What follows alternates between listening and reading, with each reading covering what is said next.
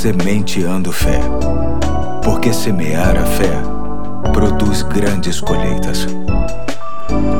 Hoje é terça-feira, dia 23 de março de 2021, e estamos juntos dando início a uma nova série de reflexões que terá como tema Tudo muda quando você muda que terá como base a importância da nossa fé nas mudanças de hábitos, pensamentos e desejos que atrapalham demais a nossa caminhada nesta terra. Quero começar lendo o texto que se encontra no Salmo 37, de 1 a 5, que diz: Não se aborreça por causa dos homens maus, e não tenha inveja dos perversos, pois, como capim, logo secarão, como a relva verde, logo murcharão. Confie no Senhor e faça o bem. Assim você habitará na terra e desfrutará segurança. Deleite-se no Senhor e ele atenderá aos desejos do seu coração.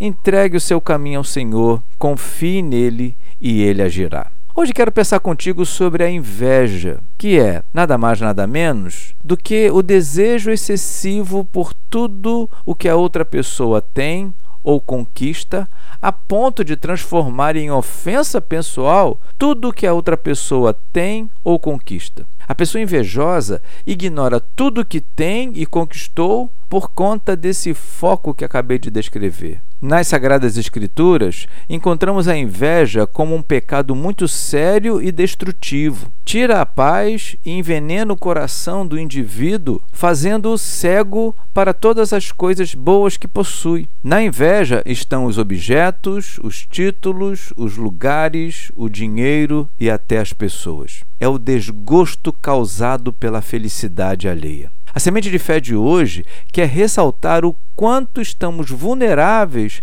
a este tipo de pecado. Vez por outra, nos pegamos com este tipo de pensamento e sentimento. Cabe fazer valer o texto que li hoje, que nos diz para confiarmos em Deus, fazermos o bem, nos agradarmos no Senhor e entregarmos o nosso caminho a Ele, sabendo que Ele tudo vai fazer, ou seja, que Ele vai nos ajudar a providenciar o que nos falta, a ponto de nos satisfazermos com o que temos e com o que somos. O detalhe está na confiança nele. Se confiarmos de verdade em Deus, ficaremos em paz e tocaremos a nossa vida com satisfação em tudo. Deixaremos de olhar para o que as pessoas possuem e passaremos a nos alegrar no que temos, por sabermos que vem do Senhor e o que vem dele sempre será um benefício para a gente, mesmo que não entendamos tudo certinho. Que Deus nos ajude a nos livrarmos da inveja.